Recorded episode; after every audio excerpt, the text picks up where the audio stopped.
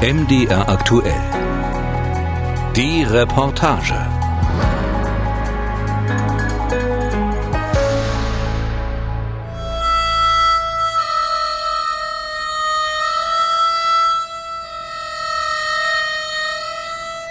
You know, for us, it's about the freedom to be able to own a firearm and the freedom to protect ourselves, the, the right to protect ourselves. Es geht um die Freiheit, eine Schusswaffe zu besitzen und die Freiheit, uns selbst verteidigen zu dürfen.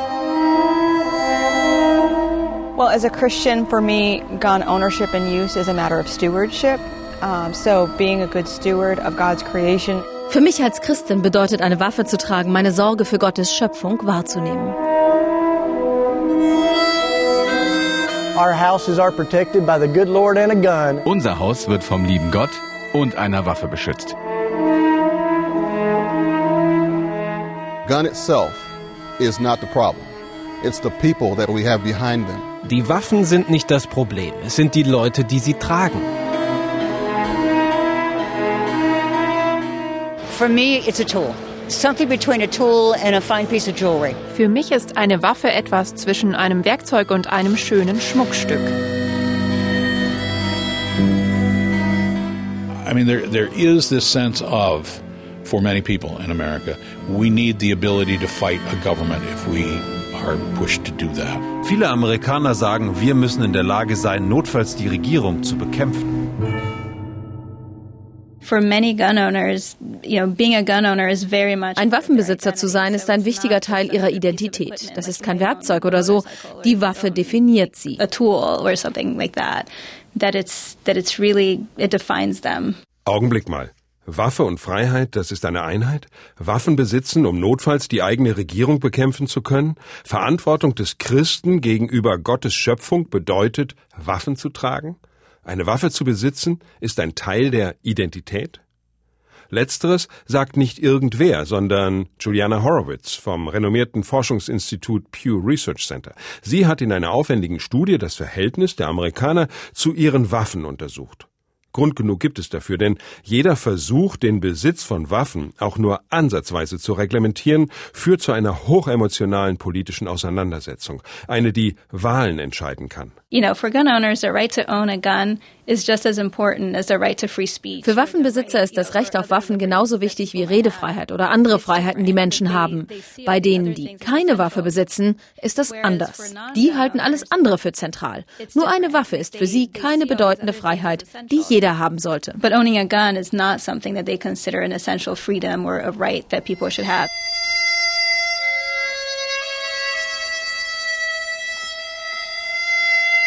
Amerikaner und ihre Waffen. Die Fakten. 30 Prozent aller Amerikaner besitzen eine Schusswaffe. 40 Prozent leben in einem Haushalt, in dem es ein Gewehr oder eine Pistole gibt. Etwa die Hälfte der weißen Männer besitzt eine Waffe. Bei Frauen und nicht weißen Männern ist es ein Viertel.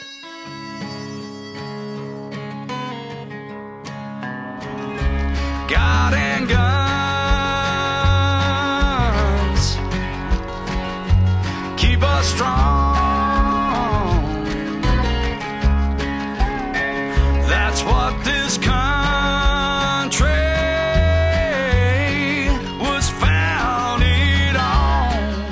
Gott und Schusswaffen. Darauf ist dieses Land aufgebaut. Das ist es, was es stark macht, singt die Südstaaten-Rockband Leonard Skinnert. Woher kommt diese so tief sitzende emotionale Beziehung zu Pistolen und Gewehren? Es scheint so, als reiße man ein Stück Seele aus dem Leib, wenn man Amerikanern ihre Waffe nimmt. Warum ist das so? Und so anders als in anderen Ländern? Nicht umsonst zeigen gerade Europäer mit dem Finger auf die scheinbar unbelehrbaren Waffennarren jenseits des Atlantiks. Pistolen im Baumarkt, in vielen Bundesstaaten praktisch keine Kontrollen. Wie kann das sein, vor allem angesichts immer neuer Amokläufe mit Pistolen und Gewehren? Waffenbesitz hat es nach der Unabhängigkeit des Landes in die Liste der Grundrechte in den USA geschafft, als zweiter Verfassungszusatz gleichberechtigt neben den Freiheitsrechten, die zum Beispiel freie Meinung, Religionsfreiheit oder Pressefreiheit garantieren. Längst nicht mehr alle halten das für zeitgemäß. Die Spaltung in der Frage ist aber vor allem eine zwischen Stadt und Land, so Stephen Halbrook, Jurist und Waffenhistoriker. There's plenty of Americans who I think you could say are the equivalent to the settlers in the sense Viele Menschen in den USA haben noch das Siedlergefühl in sich, also sich nur auf sich selbst verlassen, Unabhängigkeit, Freiheit. Und dann haben wir auf der anderen Seite diejenigen, die glauben, dass Fleisch aus dem Supermarkt kommt. Die wären im Notfall hilflos. Und diese Grundhaltungen werden von Generation zu Generation weitergegeben, innerhalb der Familien, unter Freunden, in den Schulen.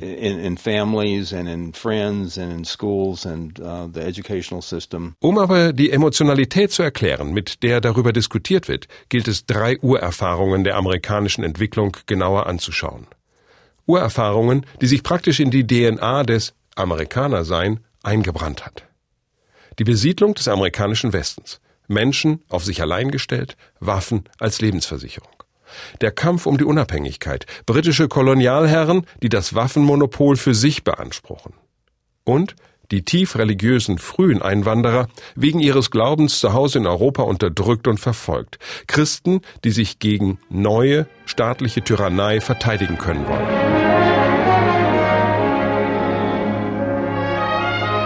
Kapitel 1 Der Track nach Westen. I'll come out.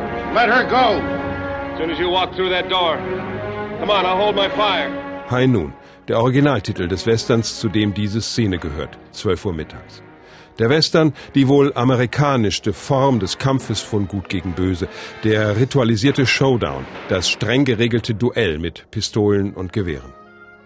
Western sind ein wenig aus der Mode gekommen. Im Hollywood von heute retten die Helden die Welt im All oder das Böse unterdrückt die Menschen im Untergangsszenario atomverseuchter Städte. Nicht geändert hat sich, dass am Ende der geschicktere Umgang mit Waffen über Sieg und Niederlage entscheidet. Der Historiker Bob Tupper. If you were on the frontier, if you were in the West, you needed your gun for self-protection. Wenn du da draußen im Grenzland warst, dort im Westen, brauchtest du das Gewehr, um dich verteidigen zu können. Der Western aber knüpft an dieser Urerfahrung der amerikanischen Siedlungsgeschichte an. Das Land, den Ureinwohnern genommen, musste verteidigt werden, gegen angreifende Indianer und Räuberbanden gleichermaßen. Wichtigstes Nahrungsmittel waren selbstgeschossene Tiere. Wer keine Waffe hatte, hungerte und war wehrlos und um das mühsam aufgebaute Gerüst von Zivilisation zu erhalten, versammelte der Sheriff die Bewohner zur Miliz, um die Gemeinschaft zu schützen. You might have a sheriff, but he would rely on deputizing citizens to go off and get the bad guys. Da mag ein Sheriff gewesen sein, aber er musste darauf bauen, Bürger zu verpflichten, um die Bösen zu bekämpfen. Das ist mehr als 100 Jahre her. Das Gefühl, sich selbst helfen können zu müssen, ist geblieben. Those values are passed down we've always had a gun in this family. Who's going to give it up and why? Diese Werte wurden vererbt. Wir hatten in unserer Familie immer ein Gewehr. Wer würde das aufgeben und warum? Ich habe mich nie mit meiner Waffe verteidigen müssen, aber ich sehe, dass Menschen das Recht dazu haben. Viele leben in gefährlichen Gegenden und ich sehe, dass es notwendig ist, dort eine Waffe zu haben. Millard Stanley handelt mit Waffen, seine Kunden vor allem aus ländlichen Gebieten. Wer auf dem Land wohnt, weiß, dass er sich im Ernstfall nicht auf den Staat verlassen kann. Polizei, Feuerwehr, alles viel zu weit weg. People want to feel safe in their homes. There's a saying that um, when seconds count, the police are minutes away. Menschen wollen sich in ihrem Haus sicher fühlen. Man sagt hier, wenn Sekunden zählen, ist die Polizei Minuten entfernt. Oder, wie es in einem populären Country-Song von Josh Thompson heißt, unser Haus wird vom lieben Gott und einem Gewehr beschützt. Und wenn du hier nicht willkommen bist, dann lernst du sie beide kennen. Our houses are protected by the good Lord and a gun. And you might meet them both if you show up here not welcome, son. Hier zeigt sich zudem eine der ganz großen unterschiedlichen Entwicklungen zwischen Stadt und Land, sagt Stephen Halbrook. Auch wenn es stark darauf ankommt, in welchem Teil der USA man lebt, im Süden haben auch viele Städte eine Waffe, im Norden weniger. We have somewhat of a rural urban divide. Uh, that's obvious, but but that breaks down even because um, depends on what section of the country you're in. People who are less educated um, are disproportionately gun owners, but then we also found regional differences. So people um, in rural areas are more likely to be gun owners. Leute mit niedrigerer Bildung haben überdurchschnittlich häufig Schusswaffen und Menschen auf dem Land ebenso.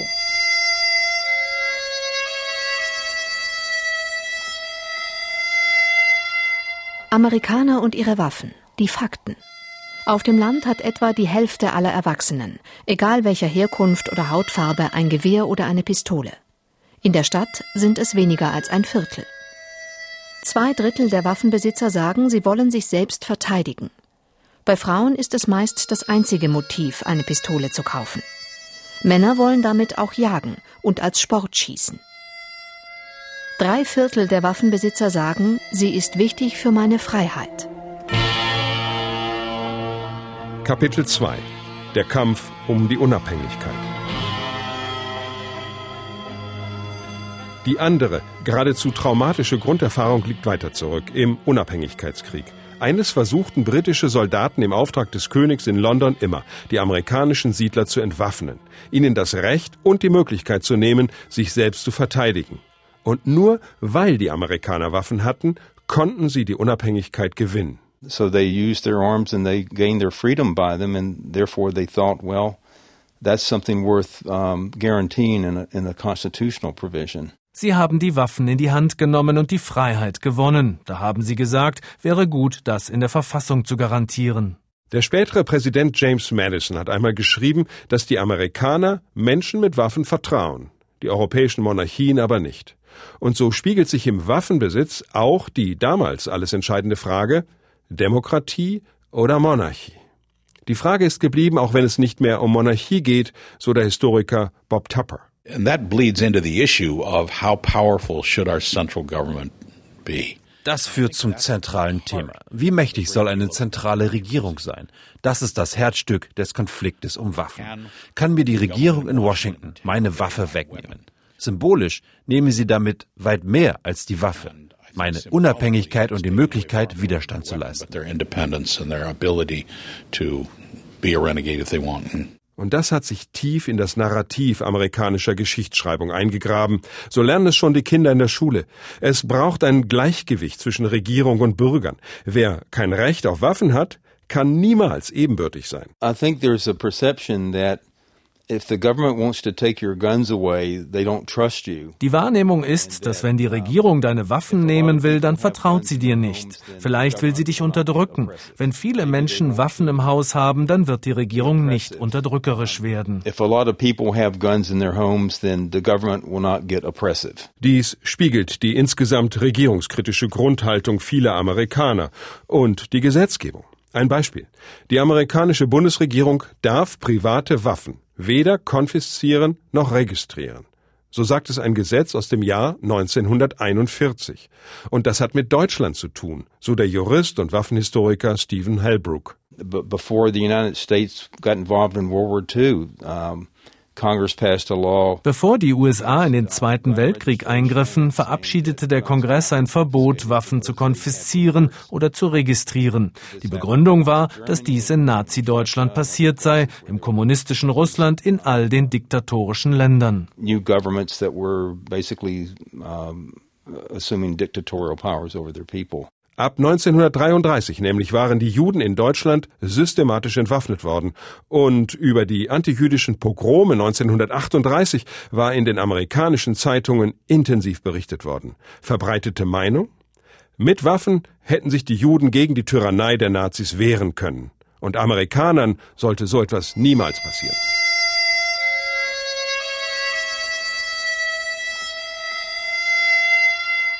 Amerikaner und ihre Waffen. Die Fakten. 40 Prozent der männlichen Besitzer einer Pistole haben sie geladen griffbereit. Bei Frauen sind dies 30 Prozent. Wenn die Eltern Waffen haben, schießen Jungen durchschnittlich mit zwölf Jahren zum ersten Mal selbst, Mädchen mit 17. Fragen wir Sie selbst. Waffenmesse in einem kleinen Ort in Virginia, nicht weit von den Blue Ridge Mountains, dort, wo es sehr ländlich wird. In der örtlichen Mehrzweckhalle reiht sich Stand an Stand. Alles vom Päckchen Patronen bis zum automatischen Gewehr ist hier zu kaufen. We sell uh, rifles, pistols, and shotguns, and what we call Class 3 in the United States, which are more restricted guns like machine guns, silencers, things like that. Dow Stockman, einer der Händler, verkauft alles von der Pistole bis zum Maschinengewehr. Er besitzt selbst eine ganze Reihe von Waffen, steckt auch meist eine geladene Pistole ein, wenn er aus dem Haus geht. Waffen bedeuten für ihn Freiheit. Diese und sich selbst verteidigen zu können. Er hofft sie nie zu brauchen, aber wenn, dann hat er sie dabei. You know, for us, it's about the freedom to be able to own a firearm and the freedom to protect ourselves, the, the right to protect ourselves. Es geht um die Freiheit, eine Schusswaffe zu besitzen und die Freiheit, uns selbst verteidigen zu dürfen. Kapitel 3 Mit Waffen gegen religiöse Unterdrückung. Viele der ersten Siedler kamen aus religiösen Gründen. Meist waren es radikale Protestanten, die wegen ihres Glaubens in Europa verfolgt und bestraft wurden. Sie sahen in den neuen amerikanischen Kolonien ihre Chance. Hier konnten sie ihren Glauben frei leben, ihre leuchtenden Städte auf dem Berg errichten. Wenn sie allerdings Glaubensfreiheit sagten, dann war das selten liberal. Gemeint war die Freiheit vor staatlicher Einmischung in religiöse Dinge. Dass die Kirche sich in den Staat einmischt, war dagegen gewollt. You had a, a mentality or an ideology of, of freedom. Sie hatten eine Ideologie der Freiheit und die Vorstellung, diese Freiheit mit Gewalt verteidigen zu dürfen. Und dann gab es für die Siedler einen ganz praktischen Aspekt. Sie mussten einfach überleben. In America by the original settlers, you had to survive. Die Nachfahren der religiösen Einwanderer hatten den größten Einfluss auf das, was einmal die Vereinigten Staaten und ihre Kultur werden sollte. Die meisten anderen Siedler waren gekommen, um Geld zu verdienen und vielleicht auch wieder zu gehen. Sie wollten bleiben. Eine Gesellschaft nach ihrem Bild schaffen. Sie waren es, die Schulen und Universitäten bauten, deren Lehrpläne entwickelten und Lehrer aussuchten. Sie prägten am Ende auch die Verfassung, einschließlich des Rechts auf Waffenbesitz. Waffen, die man notfalls gegen die eigene Regierung einsetzen kann, wenn sie einem die Freiheit nehmen will. Weaves into the fabric of I don't trust my government, which is a big part of what's going on in the United States right now. Wir haben fest in uns verankert, ich traue meiner Regierung nicht. Und das ist es, was gerade in diesem Land eine ziemlich zentrale Rolle spielt. Die amerikanische Verfassung kennt allerdings kein ausdrückliches Widerstandsrecht, so wie die französische oder der Artikel 20 des deutschen Grundgesetzes.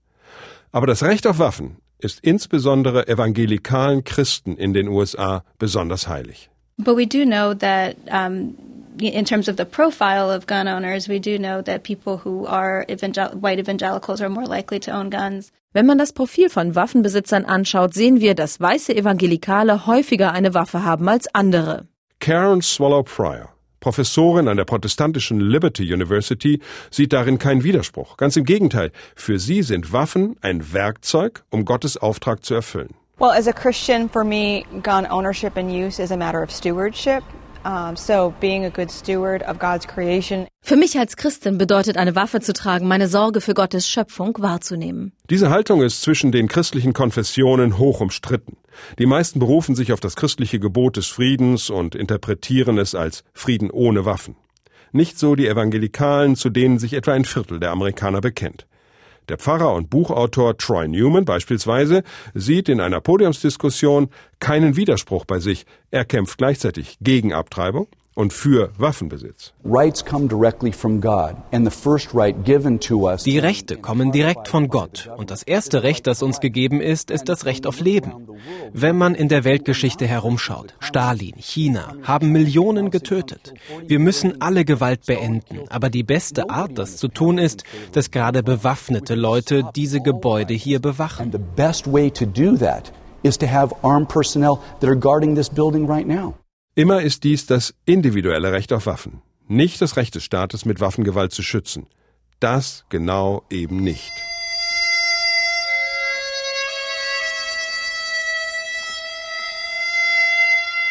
Amerikaner und ihre Waffen.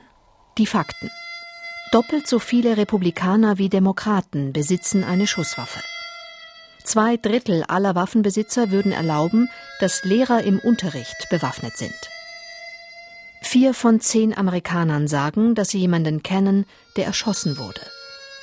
Jeder fünfte wurde schon mal mit einer Waffe bedroht. Cynthia Hurd, Susie Jackson, Ethel Lance, the Payne Middleton Doctor, Tawanza Sanders, Daniel L. Simmons, Sharonda Coleman Singleton, Myra Thompson. Barack Obama liest die Namen von Opfern eines Amoklaufs in einer schwarzen Kirche. Immer wenn so etwas passiert, wird der Ruf laut, Waffen zu regulieren.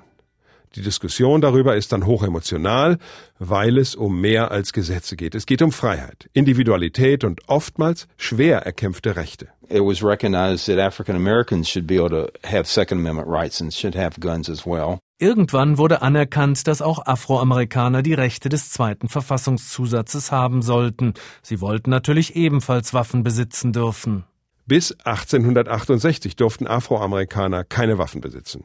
Und als sie die Bürgerrechte bekamen, waren es immer wieder Gesetze zur Waffenkontrolle, die Schwarzen diese Waffen aus den Händen nehmen sollten.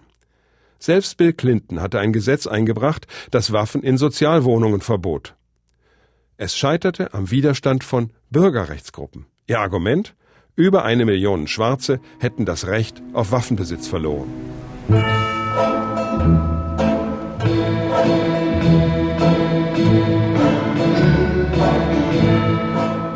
Waffen sind ein Teil des kollektiven Narrativs darüber, wer man ist.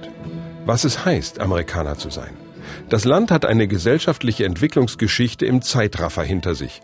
Kurz genug und intensiv genug, um prägende Grunderfahrungen bis in die Gegenwart wirken zu lassen. Aber machen wir uns nichts vor, so Bob Tupper. Ein großer Teil der Waffendiskussion ist weniger von praktischer Bedeutung, sondern weit mehr symbolisch für das Misstrauen. I think a great deal of it is not practical per se, but symbolic of that distrust. And also um, in times of change, social change, fear is an underlying condition.